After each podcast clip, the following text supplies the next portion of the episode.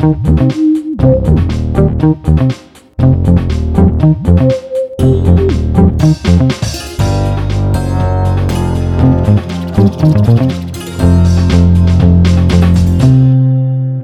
привет! Это подкаст студии Терминвокс «Дневники Лоры Палны». Меня зовут Маша. Меня зовут Митя. Мы продолжаем рассказывать вам про маньяков и серийных убийц и пытаться понять, откуда же они берутся. Если в прошлом нашем выпуске вы пропустили или прослушали, теперь над нашим подкастом и над другими проектами работает все та же наша сплоченная команда, которая уже выросла из э, сервиса SoundStream и теперь под новым красивым названием Терминвокс с красивыми картинками и новыми классными проектами идет в светлое будущее российских подкастов. Так что подписывайтесь скорее на наши свеженькие соцсеточки, чтобы ничего не пропустить. Да, все ссылочки мы оставим. Ой, соцсеточки, ссылочки, подписывайтесь.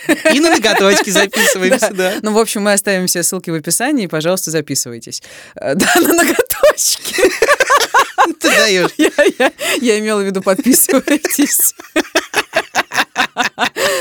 Простите. Ладно, серийный убийца, маньяки, продолжаем рассказывать. Продолжаем да. разговор. Сегодня у нас выпуск очередной русской, а точнее советской хтони. Митя, ты же соскучился по отечественному аду? Как вам сказать? Безумно.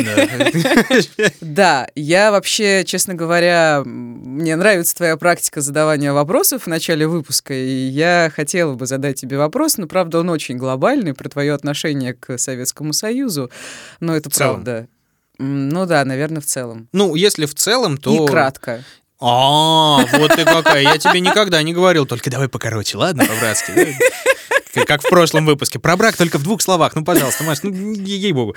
Не, про Советский Союз у меня двоякое отношение. То есть, с одной стороны, на фоне того, как все хают, что было не очень, что было плохо, что были вот такие вот реалии, как у нас, которые встречались, да, в наших прошлых выпусках, что все как-то делалось через одно место и так далее. Но, с другой стороны, я все так же представляю, что это была весьма неплохая страна со своими большими и большими плюсами. Страна, с которой считались, страна, в которой работали, страна, в которой к человеку относились иногда с большой буквы. Но, скорее всего, иногда к, к определенным людям, вот так скажем. То есть такое, знаешь, коллективное бессознательное. То есть да, много минусов, но да, много плюсов. Ну, я здесь с тобой не согласна, но мы тут спорить не будем. Я считаю, что человека не существовало, в принципе, отношение человеческого к человеку не существовало. И, в общем-то, моя сегодняшняя история — это очередное доказательство беспощадности и лицемерия тоталитарной советской системы. И да, да, похожий случай с беззаконием, с вынесением обвинительных приговоров тем, кто ничего не совершал. Я рассказывала в выпуске про Ткача. Его история тоже началась в Советском Союзе и закончилась в начале нулевых, что, в общем-то, доказывает, что в нашей жизни до сих пор слишком много советского. Но в контексте Геннадия Михасевича, он герой нашего сегодняшнего нового эпизода, надеюсь, у меня получится показать, насколько человек для советского государства ничего не значил совсем. Угу.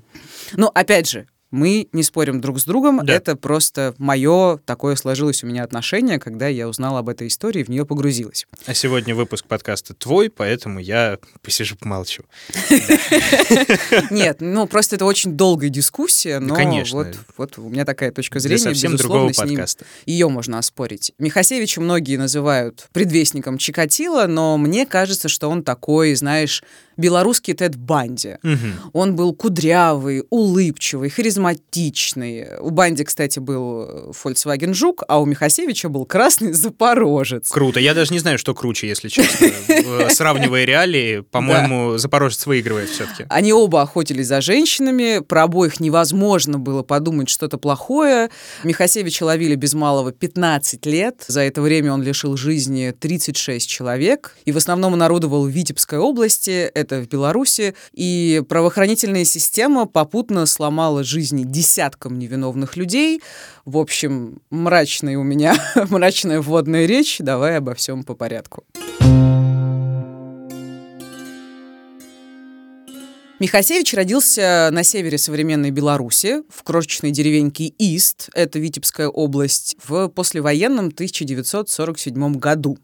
Про родителей, да и в целом про его детство, к сожалению, известно мало. Пишут, что его отец был алкоголиком и во время запоев становился ну, совершенно неадекватным и агрессивным, гонял свою жену по всей деревне на глазах у испуганного сына, ну, хотя гонять толком было негде, в деревеньке 5-6 улиц, и поэтому сосед соседские мальчишки дразнили Гену сына Малкаша, и, в общем-то, у будущего маньяка в детстве не было особо друзей, и, в общем-то, его гнушались, скажем так, его избегали. Ну да, логично, грустная история. Ну, помимо запоев, бил он, наверное, не только жену, но и сына, и всех остальных, да, кто жил рядом с ним. Да, есть версия, что действительно он бил и жену, и сына, но Михасевич на допросах об этом не рассказывал.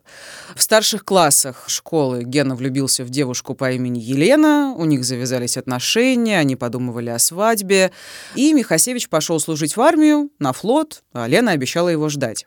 И такая любопытная деталь. Во время учебной тревоги на корабле на голову Гены упал тяжелый люк, и он потерял сознание. Капитан хотел пришвартоваться в ближайшее время, там, чтобы Михасевича положили в больницу, но, к сожалению, этого сделать не удалось, потому что поступил приказ идти в другом направлении.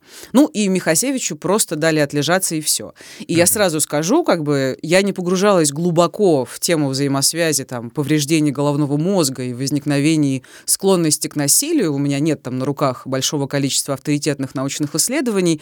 Я ничего не могу утверждать, но есть мнение, что такая связь может быть.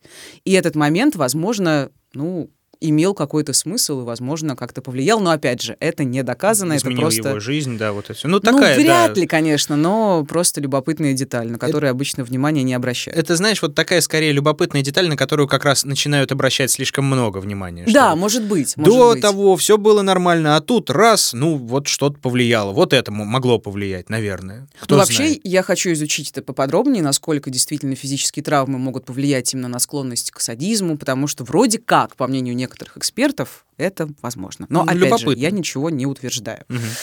Потом у Михасевича через какое-то время обнаружили гепатит, из армии его комиссовали по состоянию здоровья. Он вернулся в родную деревню и обнаружил, что Елена, которая обещала его ждать, вышла замуж за другого. Ай. И для Михасевича это был, ну, такой чудовищный удар такой шок, что он просто не смог дальше оставаться в своей деревеньке. Нет, он ее не убил. Ты так на меня смотришь. Я уже испугался, все. Нет, он просто уехал, вернее, как он понял, что он не может там больше жить, не может наблюдать, как его возлюбленная живет с мужем, там растит детей. Ну, напоминаю, ну, да. 5-6 улиц, как бы скрыться друг от друга невозможно. Ну, такой достойный поступок, да, в общем. Ну, да, он получил... Может быть, да. Он получил направление от местного совхоза на учебу в техникуме механизации сельского хозяйства в городе под названием Городок. Ах, как хочется вернуться. В Минской области есть такой городок, и туда уехал. Михасевичу было 24 года, и всего через год, получается, в 1971 году, он совершил первое убийство. Я прошу прощения, там же в городке или... Э, Нет, это произошло около деревни Эки Якимань, это Полоцкий район Витебской области. Михасевич, когда учился в техникуме, он периодически навещал своих родителей. Которые И, там же где-то жили, да? В тех же... Они жили в Витебской области, угу. а он жил в городке, в Минской области. Он угу. приезжал периодически из городка в свою родную деревню Ист. Угу. И однажды поздним вечером он приехал в Полоцк, чтобы сесть там на автобус до своей родной деревни, но транспорт уже не ходил, и Михасевич пошел пешком. Вот что он рассказывал о своем первом убийстве на одном из допросов. Тогда у меня было тяжелое состояние из-за того, что я порвал отношения со своей любимой девушкой Леной. Я очень переживал это и даже хотел покончить жизнь самоубийством, для чего срезал в Полоцке бельевую веревку. С таким намерением я и пошел из Полоцка в ту ночь пешком в направлении деревни Экимань. Когда я проходил мимо фруктового сада, мне попалась навстречу девушка. Она была загорелая, как будто приехала с юга. Эту девушку я задушил прямо на дороге, потом оттащил ее в сторону, там было поле и посажены яблони. В тот момент у меня возникла обида на всех женщин. Раньше со мной такого не было. Когда потерпевшая сопротивлялась и царапала меня, во мне появилось что-то нечеловеческое. Мне было приятно, что она царапает меня, и хотелось этого еще больше, так как усиливалась моя ненависть. Вот такой, да, триггерный момент, э, опять же, о котором мы очень часто писали, говорили, обсуждали, да, личная обида, которая проецируется на женский пол в целом. Да, я хотела сказать об этом сама, но ты сказал это за меня. Прости. Да, про жертву. Девушку звали Людмила Андаларова, ей было 19 лет. Михасевич ее изнасиловал, пока она еще была жива, а затем снял с нее обувь. И в дальнейшем он так делал всегда. Обувь не была его полноценным фетишем, как, например, у Сливко, помнишь, угу. Убийцы пионеров, который разрезал ботинки, сжигал их, но почему-то Михасевич так делал. Есть версия, что ему было так удобнее, возможно, насиловать, или просто он боялся как-то иррационально, что жертва убежит, это очень странно. Да, непонятно. А убийство получается такое вот спонтанное, да, как будто вот что-то всплыло. И, слушай, а было у него что-то, вот ты говорила, что он хотел покончить с собой, ну, если так можно сказать, он всерьез об этом думал? Ну, говорят, что вроде да, и он сам об этом говорил несколько раз, хотя со времени расставания с этой Еленой прошел год. Угу. Еще Михасевич неоднократно повторял на допросах фразу «Зачем же я буду давиться из-за бабы? Лучше сам какую-нибудь удавлю». Mm. То есть, как ты правильно сказал, скорее всего, ненависть к себе вот в момент этих тяжелых душевных переживаний, она как-то внезапно трансформировалась в агрессию, направленную на женщин, и Михасевич голыми руками задушил первую попавшуюся девушку. Следующее нападение он совершил в том же году, через несколько месяцев, осенью, на окраине Витебска. Новая жертва, молодая женщина, женщина Ирина выжила чудом. На допросах она рассказывала, что ее спасли пионеры. За керамзитовым заводом на меня напал неизвестный мужчина. Внешность преступника я не разглядела. Он молодой, рост выше среднего, одет в серое пальто. Сначала он обогнал меня и прошел вперед, потом пошел навстречу. Поравнявшись со мной, остановился, спросил, который час. Я наклонилась, чтобы посмотреть на часы, и почувствовала, что у меня на шее оказалась веревка, которую преступник стал затягивать. Я успела рукой перехватить ее изнутри и не давала затянуть петлю. Преступник одной рукой удерживал шнур, но затянуть не мог, второй рукой закрывал мне нос. Мне попали в рот его пальцы, и я их кусала. В ходе борьбы я упала лицом вниз. Он продолжал меня давить, и я кричала. Преступник неожиданно оставил меня и убежал. Оказалось, что мои крики услышали школьники и бежали с фонариком ко мне интересный факт такой сюрреалистичный. Пионеры, когда услышали крики, от страха начали петь. Представляешь, петь. об этом тоже сказано в нескольких источниках. То есть они пели и, и бежали. Да-да-да. Любопытно. Да, да ну... Пионеры. Да. Любопытно, что задушить эту Ирину Михасевич, видимо, пытался веревкой, на которой хотел повеситься. Так, да. подожди, а это первая жертва? Нет, Ирина — это вторая жертва, которая выжила. Ну, фактически она не жертва, она просто потерпевшая. Угу. Она выжила, она прокусила ему руку, он же убежал. И это через какое-то время произошло так после я первого? я же говорила. Ну, блин, ты не слушаешь, что Нет, ли? Я подожди. же говорила, что это произошло в этом же году, через несколько месяцев. Ну, то есть он... он все эти несколько месяцев с собой веревку носил? Кстати, да, интересный вопрос. ну да, может быть. По-моему, да, да, да, скорее всего, ты прав, да, да. Тогда это максимально странно. Что я могу сказать? Ты говоришь, не слушаю. Ну, ну да, прости, прости, пожалуйста. А следующую девушку Михасевич убил буквально на следующий день, утром, недалеко от Витебска, тоже в Еловом лесу. В заключении судебно-медицинской экспертизы сказано, что смерть наступила от механической асфиксии вследствие закрытия дыхательных путей кляпом. А кляп Михасевич сделал из шарфа жертвы. И в дальнейшем он в основном душил, но оставлял либо удавку на шее, либо кляп, ну, чтобы убить наверняка. Угу. Так, ну смотри, три убийства, да, почерк довольно похожий. Ну, вернее, да, два нап... да, одно нападение, не три убийства, убийства три да. нападения, два убийства. Почерк похожий. Я боюсь спрашивать, а насколько быстро появилась версия, что это один и тот же человек нападает и так далее? Вот э, еще очень долго нам придется, угу. тебе придется послушать от меня всякого разного, прежде чем эта версия появится. Не забывай, что это был 71 год, и считалось, что сексуальных маньяков в Советском Союзе нет. Они, разумеется, есть только на загнивающем Западе. Хотя, насколько я помню, и в 38-м, в 30-е, 40-е был Венечевский, но про которого практически никто не знал. И был, насколько я помню, Мосгаз. Да, Владимир Ионисян, если Ионисян, не ошибаюсь. Да, он тоже вот грабил, убивал людей, его поймали в 60-х, по-моему, да, про него сериал этот сняли с таким актером со страшным лицом немножко. По Первому каналу шел. Не смотрела. Но дело в том, что, во-первых, Мосгаз, несмотря на то, что вроде бы знали об этом, да, он не был сексуальным маньяком, и вообще есть версия, что он вообще не был ни маньяком, ни серийным убийцей. Но... Да и не было его вообще. Сейчас не об этом. Ну, просто не...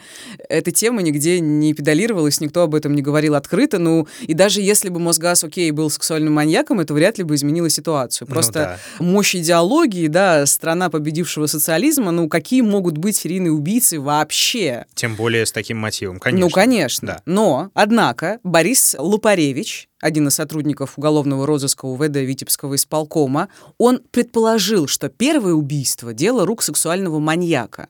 Но его отстранили от расследования, потому что такая версия была невыгодна следствию, а преступление расценили как банальный грабеж. С той же идеологической точки зрения. Разумеется. Угу. А второе нападение с выжившей жертвой, вот с той девушкой, которая прокусила руку Михасевичу, его вообще не рассматривали, ну потому что убийства же не было. Ну, действительно, нет тела, нет дела, да. Ну да. А Когда еще... убьют, тогда и приходите. Абсолютно, вот все так. Вот это все, знаешь, такие клишированные фразы, но черт возьми, это так. Да. В Советском Союзе все так и было очень часто. И важный факт, что Михасевич оставил после вот этого нападения неудачного веревку со своей кровью. Девушка же прикусила ему руку, но эту веревку просто выбросили. Mm-hmm. Типа, да, подумаешь, а какая зачем? разница, и все. А, ну подожди, тогда были разве вот эти вот технологии, там, э, сопоставления крови? Я не уверен насчет ДНК-анализа, скорее всего, его Но тогда группу не могли было. определить. Но группу могли определить. Ну, да, да, да правильно. Да. да. То есть э, фактически расследования, как я понял, не было. Да? Просто игнорировали, спускали на тормозах или, или что? Самое интересное, что вообще расследование еще как было, но оно mm. было в совершенно как бы другой форме извращенной. Первым делом, вот спонтанное убийство, а в дальнейшем и большинством подобных дел, ну то есть почти всеми преступлениями Михасевича, занимался такой известный белорусский следователь по особо важным делам Михаил Живнирович. Он на всю республику славился стопроцентной раскрываемостью, он получил кучу наград и орденов, а также гордое прозвище «Белорусский Мегре». Уф, белорусский да. Мегре очень красивый. Да, Живнирович да. любил говорить Каждый человек преступник. Он еще не совершил преступление, но может совершить. Ух ты, а Офигенно, это, кстати, да? классическая какая-то фраза из какого-то... Какой-то детектив, по-моему, ее говорил, такой вымышленный. Может быть, может да. быть. Я не уверен насчет Мегре, но я ее где-то точно слышал. По-моему, в каком-то детском детективе, кстати. Mm-hmm. Да, ну... да, но у нас, к сожалению, детектив не детский. Говорят, стреляй во всех, а на небесах разберутся, да? Вот это вот mm-hmm. тоже другая расхожая фраза. Невиновных да. не бывает. На самом деле, следователь Живнирович, по большому счету, мало чем отличался от маньяка Михасевича. Вот дальше станет ясно, почему. Какие параллели? Да. Первое дело нужно было раскрыть, и с подачи Живнировича в тюрьме оказался некий мужчина по фамилии Глушаков. К сожалению, ничего о нем не нашла, кроме того, что он когда-то давно за что-то там сидел в тюрьме. Ну, то есть на него могли просто как повесить висяк, как на возможного рецидивиста? Ну, может быть, да. Ну да. Ему дали 15 лет за убийство, которое он не совершал. Вот э, цитата из уголовного дела Живнировича о злоупотреблениях должностными полномочиями. К сожалению, это дело заведут только через много лет. С целью укрепить о нем мнение как о следователе, способном раскрыть любое преступление, Живнирович привлек к ответственности заведомо для него невиновного гражданина Глушакова. Потерпевший Глушаков рассказал, сразу же на первом допросе Живнирович предъявил мне фотографии следа на месте преступления и мои туфли и заявил, что этот след оставил я и потребовал, чтобы я признался в убийстве. Я сказал, что в день убийства находился в городе Горьком. Живнирович стал кричать. «Была б моя воля, я бы расстрелял тебя здесь, в кабинете» отдельного цинизма заслуживает вот эта фраза, что заведомо для него невиновный гражданин Глушаков. Да. То есть он об этом знал. Конечно, фактически. конечно. Да. И Глушакова просто убедили, что он э, ничего не докажет, что проще признаться. С ним даже провели следственный эксперимент. Живнирович подготовил Глушакова, рассказал, что и как отвечать. И обвинение, ну, фактически строилось исключительно на признательных показаниях, потому что каких-либо убедительных улик не было. И Это можно назвать началом двух серий чудовищных преступлений. Первую совершал Михасевич, а вторую — следствие, которое фактически развязало убийце руки и позволяло ему насиловать и душить женщин на протяжении почти 15 лет. Михасевич затаился на полгода, а потом снова начал убивать. В 1972 году на окраине Витебска он напал на двух женщин, на одну в апреле, на другую в июле, и последнюю он задушил в поле жгутом из стеблей ржи. Иногда он делал такие удавки из подручных средств. Обнаружилась свидетельница, которая услышала крики, а потом увидела рядом с местом преступления троих друзей. Молодых парней Валерия Ковалева, Николая Янченко и Владимира Пашкевича. Они шли с овчаркой. Единственной уликой была фотография собаки этой, которую позже обнаружили у одного из молодых людей. И Живнирович этих парней посадил. Я даже пока что представить не могу, как можно подтянуть фотографию овчарки к убийству в качестве доказательства. То есть... Это э, дичь. Да, и посадили их, получается, на основе признания фактически. Опять же, выбитого, скорее всего. Да, да. Угу. Эти признания он и другие сотрудники органов выбивали силой. Сначала были просто угрозы, рассказывал один из невинно осужденных парней Николай Янченко. Короче, говорит, если ты не хочешь, чтобы тебе зеленкой лоб намазали, ты давай признавайся, потому что это все равно вы. Говорит, я знаю, что это может и не ты, но это Ковалев с Пашкевичем. Они здоровые, начал на, на это давить, что я, мол, самый младший, туда-сюда. Вот они сделали, а на тебя все свалят. А что значит зеленкой лоб намазать? Ну, это значит расстрелять. А затем, после таких угроз, пошли пытки и избиения. И в итоге все признались, Ковалев получил 15 лет тюрьмы, Пашкевич 12, а Янченко, как самый младший, 2,5 года. Угу. А не было у них вообще никаких шансов, получается, оправдаться, да? То есть там как-то, ну, э, не знаю, придать огласке в те годы, возможно, это невозможно, но хотя бы написать какое-то там публичное или не очень публичное письмо к властям, к вышестоящим органам, да в Кремль хотя бы. Не было такой возможности? Ну, они пытались. Они писали письма в прокуратуру Беларуси с просьбой пересмотреть дело но каждый раз получали один и тот же ответ. Основания для пересмотра дела нет. Угу. Дело в том, что Живнирович обладал огромным авторитетом, и никто бы в жизни не оспорил приговоры, вынесенные с его подачи. И плюс э, мы имеем систему, которая так устроена, что все все понимают, все друг друга прикрывают и так далее, так далее. Боятся за свои должности, порука. да, да, мажет как копоть, mm-hmm. и это вообще чистый мир Оруэлла. И знаешь, вот несмотря на то, что я рассказывала уже о таком ужасе в эпизоде про ткача, мне все-таки было сложно понять, как это признаться в том, чего ты не совершал. Белорусский кинорежиссер Виктор Дашук, который в конце 80-х, начале 90-х снял большой документальный фильм об этом, фрагменты которого я периодически здесь э, цитирую, задавал невинно осужденным такие вопросы про то, каким образом можно признаться в том, что ты не делал. И вот что ему ответил, например, Михаил Горелов. Он отсидел 6 лет в тюрьме за одно из преступлений Михасевича, потерял зрение и семью. Но ты же не убивал. Почему ты признавался в убийстве человека, в убийстве которого ты не совершал? Вот почему а ты признавался? Заставили меня. Ну как заставили? Ну, ну... Издевались со мной, били в камере, в КПЗ. Его сейчас нет, этой камеры уже где-то перевели. А раньше вот здесь было на площади, на Ленинской улице, на улице Ленина. А зачем я жить хотел? Думал, хоть побьют, побьют, да хоть признаюсь, сижу, да вернусь здоровым. А здесь нет, все, отбили. Надо понимать, что Пыткам, унизительным допросам, угрозам подвергались не только предполагаемые убийцы, а еще их семьи. Прошу тебя послушать, вот что рассказывала сестра Михаила Горелова. И уже начали следствие, начались пытки. Не только его, даже и меня. Вызывали туда, и сам следователь Спиридонов допрашивал меня в своем кабинете, угрожал пистолетом и говорил, если ты не признаешься, что твой брат убийца, значит, ты соучастница вместе с ним и пойдешь вместе с ним сидеть.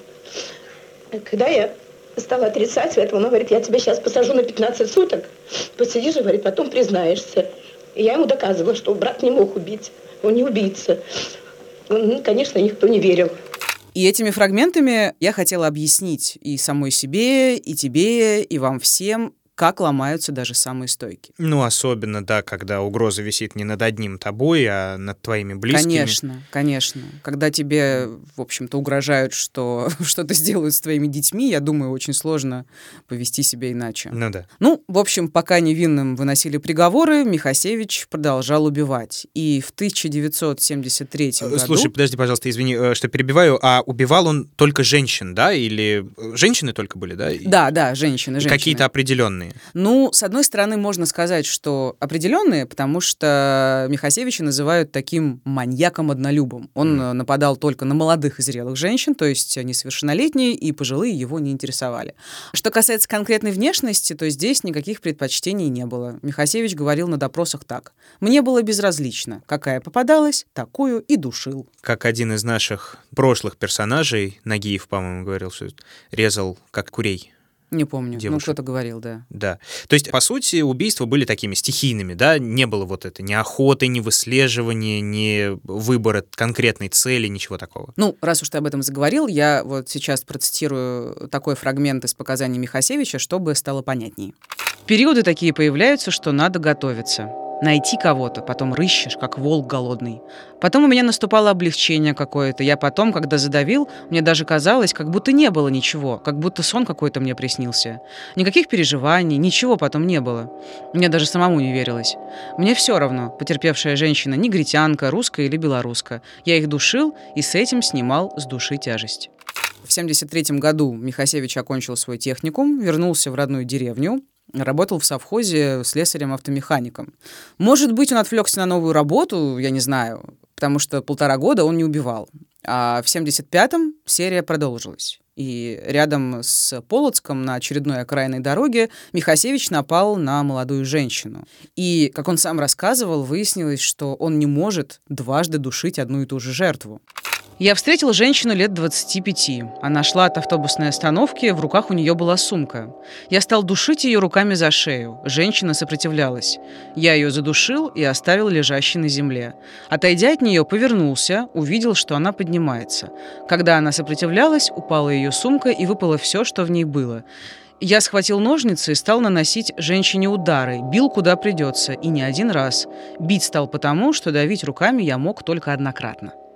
Вот такая интересная деталь. Да, это крайне любопытно. Это, наверное, может быть связано с тем, что вот как раз настоящее удовольствие, вот эту вот разрядку, о которой он говорил, что после этого все стихает, ему приносит в основном, как я понимаю, именно вот факт удушения самого. Мгм. И получается, если вот он один раз уже задушил, получил это свое облегчение, то второй раз как-то уже и не хочется, что ли. Ну, кстати, я тоже об этом подумала, да. Любопытно. Ну, что дальше? В 76 году в жизни Михасевича произошла перемена. Он женился на продавщице и вместе с ней переехал в маленькую деревню с красивым названием Салоники. Но Это тоже в Витебской области. с- с- совпадение наш прошлый российско-советский выпуск, да? А, про Салоника, Салоника, да, да-да-да. смешно. Мне нравятся географические названия в этом выпуске.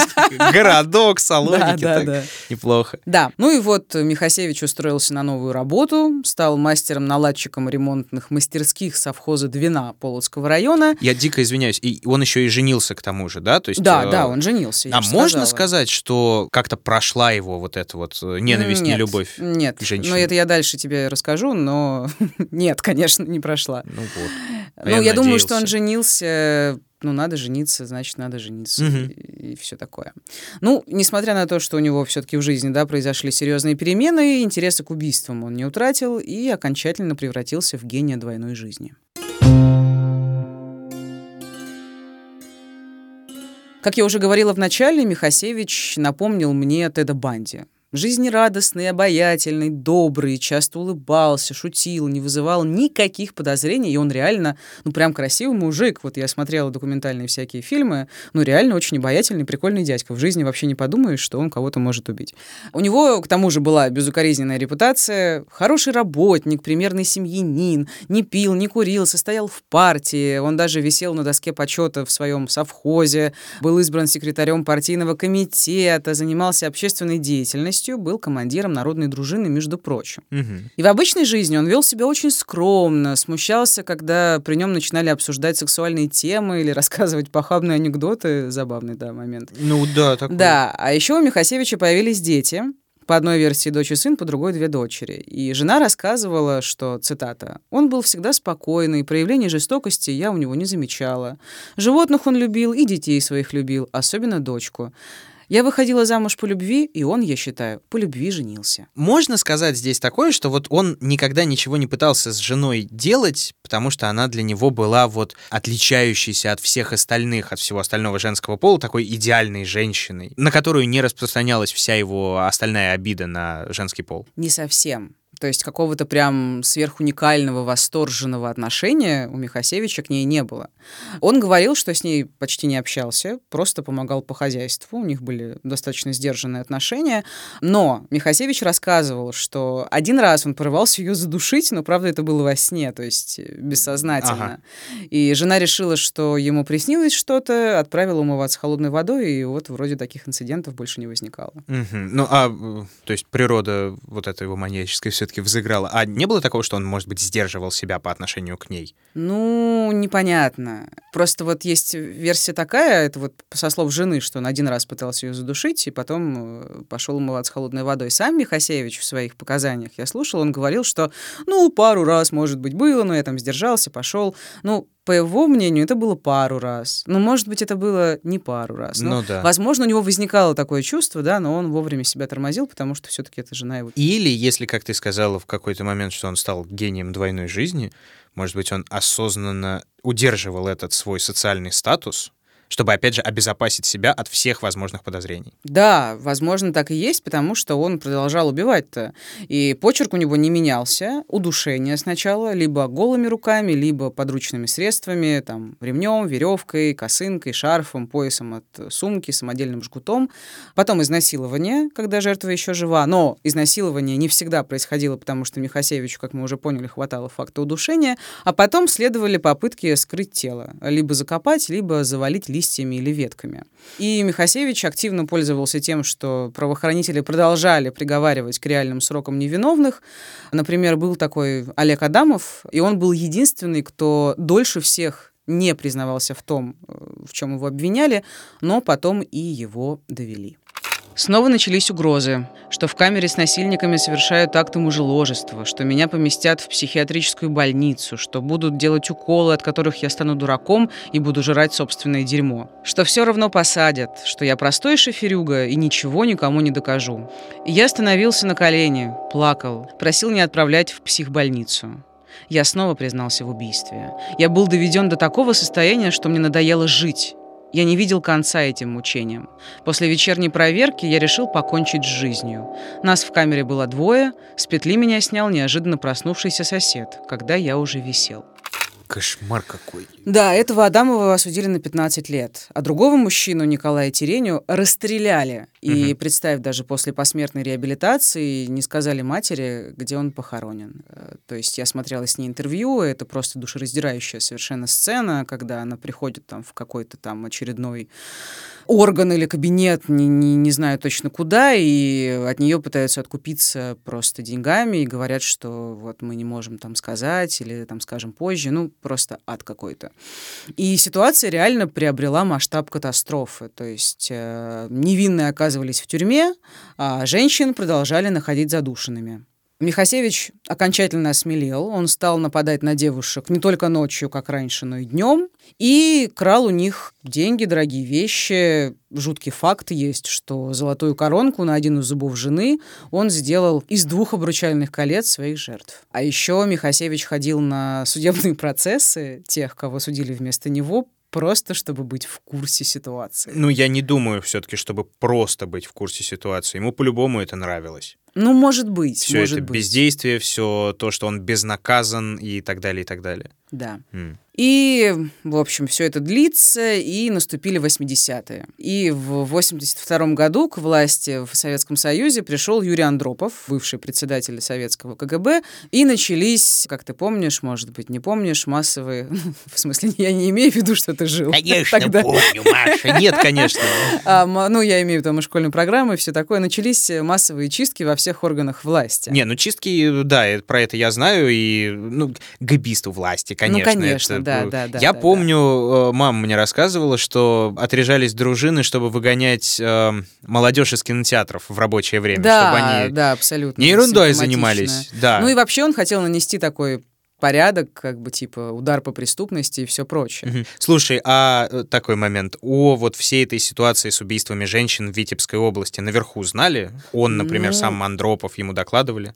В какой-то момент он сам где-то об этом, ну, я, я, честно говоря, не разобралась в каком документе, в сводке, но, возможно, из какой-то сводки очередной, да, он об этом узнал, обратил внимание и, как говорят, э, велел считать убийцу своим личным врагом и сделать все, чтобы его поймали и прекратили, наконец, эту кровавую серию. Ты смотри. Да, и раскрытие убийства взяли на контроль в ЦК. В Витебскую область командировали больше сотни сотрудников правоохранительных органов, в том числе из э, Генпрокуратуры и КГБ, из разных советских республик. И все эти сотрудники в основном отрабатывали версию, что на женщин нападает целая банда. Ну, Мгм. часто такая версия возникает, и При уже огромном количестве осужденных по этому делу. да, как-то Мгм. это никого не смущало. Ну да. Да, и в итоге устроили масштабную и совершенно бессмысленную спецоперацию, пытались поймать убийцу на живца. То Мгм. есть жертв изображали женщины-милиционеры, и там, где они ходили, дежурили опергруппы. Что-то мне И- подсказывает, да, не удалось. Да, Мгм. да, ничего не получилось. И, кстати, в 80-х как раз Михасевич изменил свою тактику. А э, кстати. из-за этого, из-за всего, из-за спецоперации или что? Ну, я так понимаю, что сыграл э, тот факт, что у него просто появилась машина, вот тот самый красный запорожец. Ну, я А. думаю, что из-за спецоперации, возможно, тоже.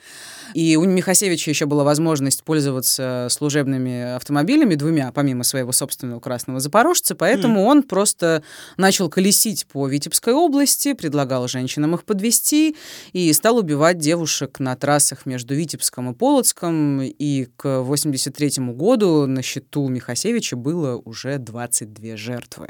Это как Попков делал в свое время, да, тоже? Да, да, они очень подвозил. похожи, да, да.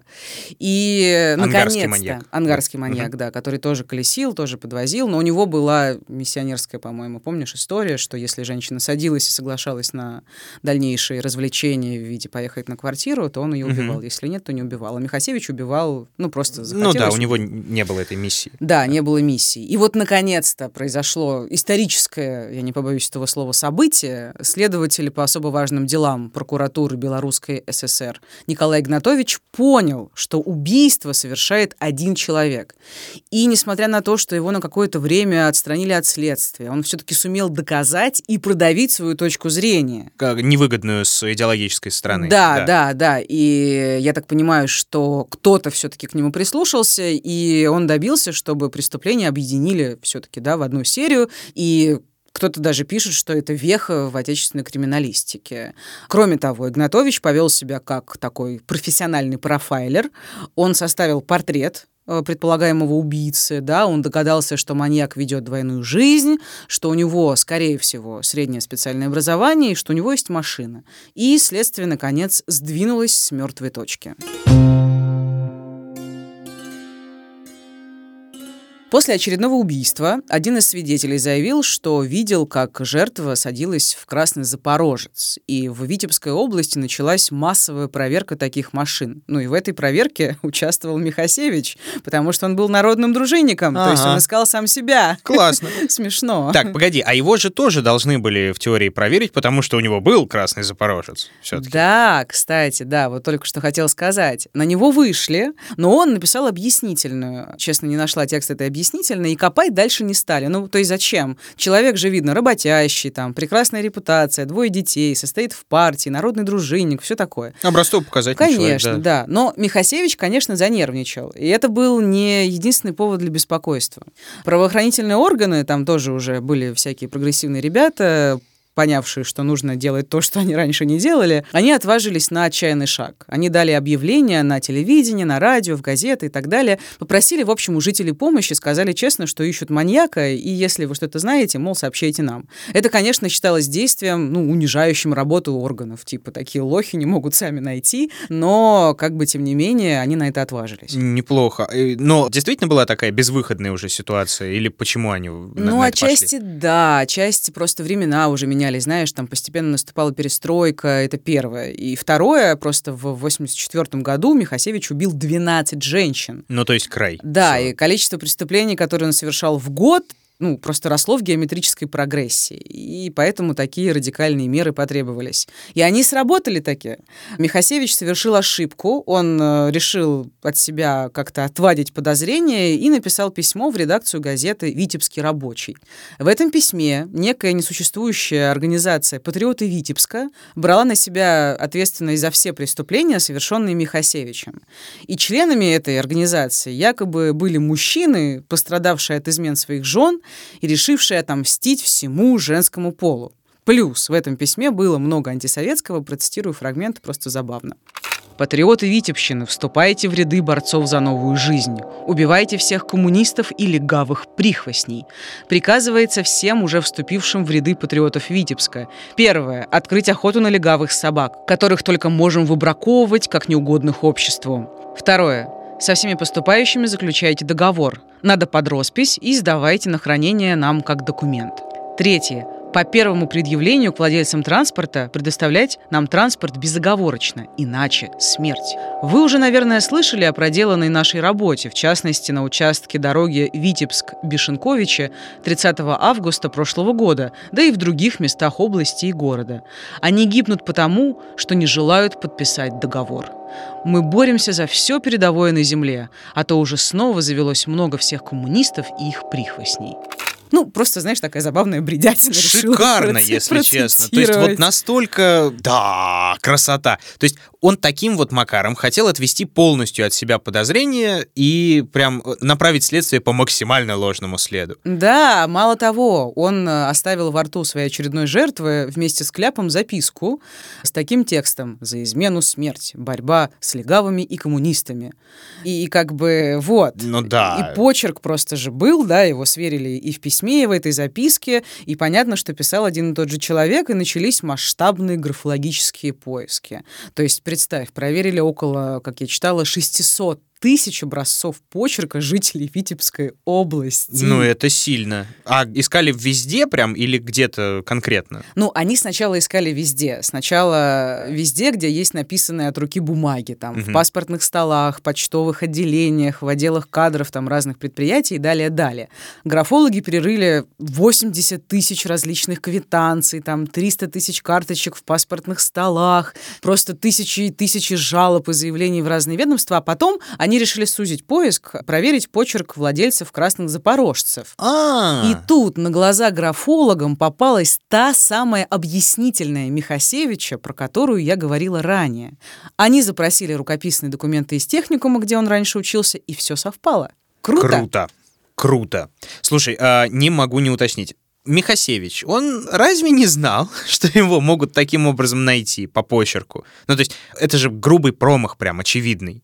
Понятно, что там, когда они обратились по радио с помощью, они обр- рассчитывали на совсем другую помощь, да, на то, что это сработает немного по-другому. Но по сути своей, как помнишь, у нас был Мозес Ситоли, который после призыва к общественности тоже пошел на необдуманный поступок. Мгм. Вот примерно то же самое произошло здесь, да?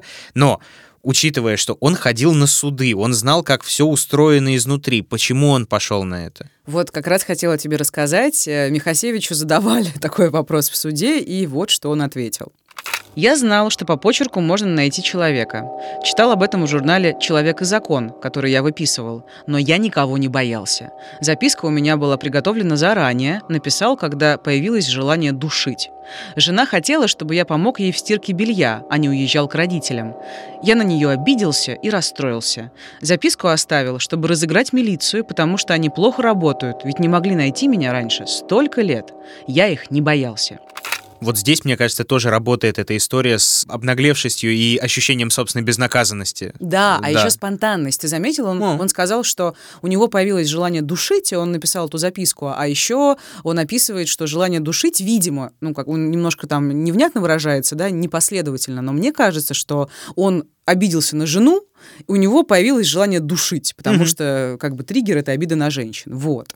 И, в общем, три группы захвата в декабре 85 года направились к нему домой, но там его уже не было. На работе сказали, что он взял отпуск и уехал, и в итоге его нашли у брата жены в другой деревне с собранными чемоданами и билетами до Одессы. Михасевич собрался туда в отпуск. И он... А, он в отпуск именно собрался, да, он в отпуск. не хотел ну, и, свалить. типа там притаиться, возможно, там какое-то Ага. время. Не то чтобы свалить, просто он взял отпуск на пару недель. И он до последнего почему-то надеялся, что все обойдется. То есть, когда на его запястьях защелкнулись наручники, да, он сказал жене, что скоро вернется. И, кстати, не могу просто не э, дать вам послушать э, реакцию на маньяка Бориса Лопаревича, бывшего инспектора уголовного розыска УВД Витебского облисполкома, который участвовал в задержании. Михасевич сидел в трусах на кровати. Значит, ну, как-то так э, мы даже не впечатлились. Забавно, Я да? такая сильно, же дурак. Ну, как- ну, не, не на это мы рассчитывали, Ну да, знаете ли. какой-то простой Ну, чувак это сидит, да. В трусах, ну да. Да, исследователи рассказывали, что Михасевич поначалу пытался вести себя самоуверенно, но его выдала физиология. Пока они шли несколько сотен метров к машинам, он раз 15 останавливался помочиться. И в дальнейшем он во всем признался. И на допросах и следственных экспериментах он вел себя довольно развязно, шутил, часто смеялся, излагал все в такой довольно легкой манере. Вот предлагаю послушать. Как вы действовали дальше? Он остановился, и, говорю, выходи, вылез, говорю, и задавил я тоже здесь. Где вы ее задавили? Ну, где-то на обочине, как обычно, с правой же- стороны, от машины. Так же возле на машины? улице, конечно. При этом, опять же, пытались вы с ней вступить в половую связь, насиловали По-моему, ее? по-моему, без интереса мне это, насилование, мне удушить, как кажется, тысячу раз интереснее. Опять те же вопросы. Вы дошили ее как? Руками, как обычно, и все. Еще он был страшно рад, что его снимают на видео. Он говорил, что как классно, что его покажут всему Советскому Союзу. Все узнают, что это был за убийца, которого не могли поймать без малого 15 лет. Ну, в общем, это звучало в крайней степени самодовольно. Ну и опять вот это вот желание славы своей собственной, желание выжить из э, сложившейся ситуации все, что только да, можно, да, портрет завоевать в- популярность. вырисовывается вполне Ну да. внятный. И в итоге Михасевич признался в 43 убийствах, доказали из них 36. Особого сожаления и там раскаяния он не выказывал, и все время говорил, что во всем виноваты женщины. Женщины меня часто обижали, и с детства я копил на них обиду. Мужчинам никакой злобы, даже если они меня и обидят. А женщины, как я считаю, виновны во всех неполадках моей жизни. Я не считаю женщину человеком. Я любил свою дочь из-за того, что она носит имя Лена, имя девушки, с которой я дружил. Разрыв произошел не по моей, а по ее вине. Меня все время тянуло к Лене. То есть все-таки не все женщины виноваты, а одна. Ну, все это экстраполировалось на всех женщин в Ну, итоге. а- одна обида, одна большая обида, Да, которая гигантская. переросла на всю жизнь. Да. И при этом сохранение какой-то вот этой привязанности трогательной. Ну вот, дикой. как обычно, все супер амбивалентно. И тоже хотела сказать, что после этой фразы меня все время тянуло к Лене, он расплакался. Единственный раз в суде, и объявили перерыв на 20 минут из-за этого, но потом он не плакал. Ну, в общем, его признали вменяемым. В заключении психиатрической экспертизы сказано, что у него имеются психопатические черты характера и склонность к сексуальным перверсиям. Эти особенности личности сопровождаются наличием половых извращений в виде проявления садизма. Вот так.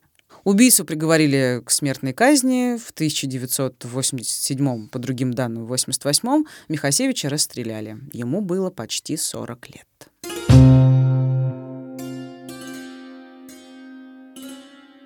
Сильно, сильно. Так, а с теми, кого осудили незаконно, их же было очень много, как я понял. После его расстрела что с ними стало? Я так понимаю, что я не нашла даты, честно говоря, точные, там, кого когда выпустили, но когда поймали Михасевича и собрали достаточное количество доказательств, их выпустили. Мгм. Но кто-то к этому времени успел отсидеть полный срок. Вот. И всего таких невинно осужденных было 14 человек, да, я говорила, что одного из них расстреляли. И кошмар. И после этого Власти попытались э, как-то компенсировать то, что они натворили. Они реабилитировали всех, они купили кому-то холодильник или там квартиры, там данные разнятся, ну, какие-то, короче, материальные блага, сделали какие-то, ну, компенсационные выплаты, но я так поняла, небольшие. Ну, в общем, извинились на отвали. Холодильник. Да, холодильник за то, что я там посидел в тюрьме 6 лет. Холодильник. За то, чего не совершал, да. Жесть. Холодильник. Так, главный мой вопрос. Ты такие красивые параллели проводила, да? Две серии преступлений.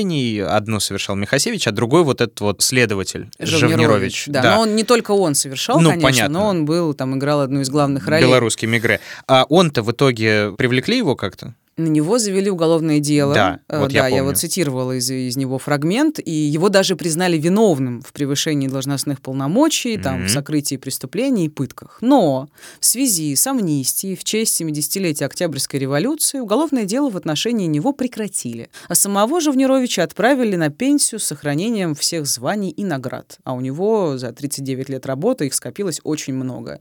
И свою вину Живнирович так и не признал. И он умер в конце 1987 года, вскоре после отправки на пенсию. Кстати, получается, э, они практически с Михасевичем расстались с жизнью, ну, вот рядом в один год или с разницей в год. И просто тут еще знаешь, что сыграло, что у Живнировича была огромная репутация, да, там десятилетиями складывающаяся, и плюс он был ветераном войны, вот это Ну, все, конечно. и ну как его посадишь? И, и, в общем, ничего ему в итоге не было. Любопытные точки пересечения, вот эти вот дикие, надо сказать. Абсолютно. И Да. еще хотел сказать, что вот ты спрашивал там, что много людей были причастны. Да, 200 человек были причастны в итоге вот к, К этому всему беспределу. к связанному- Да, да, да, ага. да. И только один из 200, только один человек, зональный прокурор транспортной прокуратуры Белорусской ССР Валерий Сорока, получил реальный срок 4 года. А все остальные отделались либо условными сроками, либо их там из партии исключили, либо это были выговоры, понижение по службе, увольнение, прочие мелочи и так далее. То есть фактически никто не понес э, как бы более или менее весомой или хотя бы равноценной ответственности. Вот это меня больше всего убило. За и- 14 э, за поломанных 14, жизней. да, поломанных жизней и жизней там родственников и так далее. Поэтому моя сегодняшняя история скорее была не про самого Михасевича, а скорее про систему, которая вот Ну таким да. образом обращалась с людьми, пытаясь сохранить всю эту идеологическую чистоту, да, и сделать вид, что все прекрасно, мы живем в государстве утопии, но при этом мы избиваем людей и сажаем их за решетку ни за что. Вот такой у меня было мрачное начало и такой мрачный конец.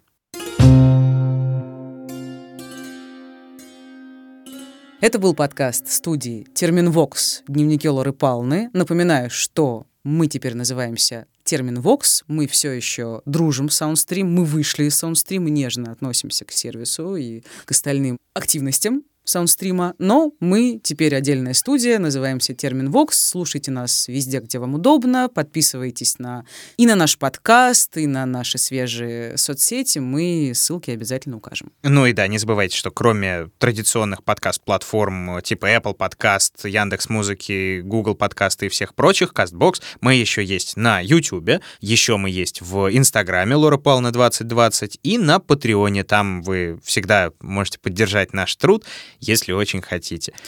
И, Да. как всегда, да, мы ждем комментариев и ваших рекомендаций, о ком же нам еще рассказать. Будьте осторожны. И будьте счастливы.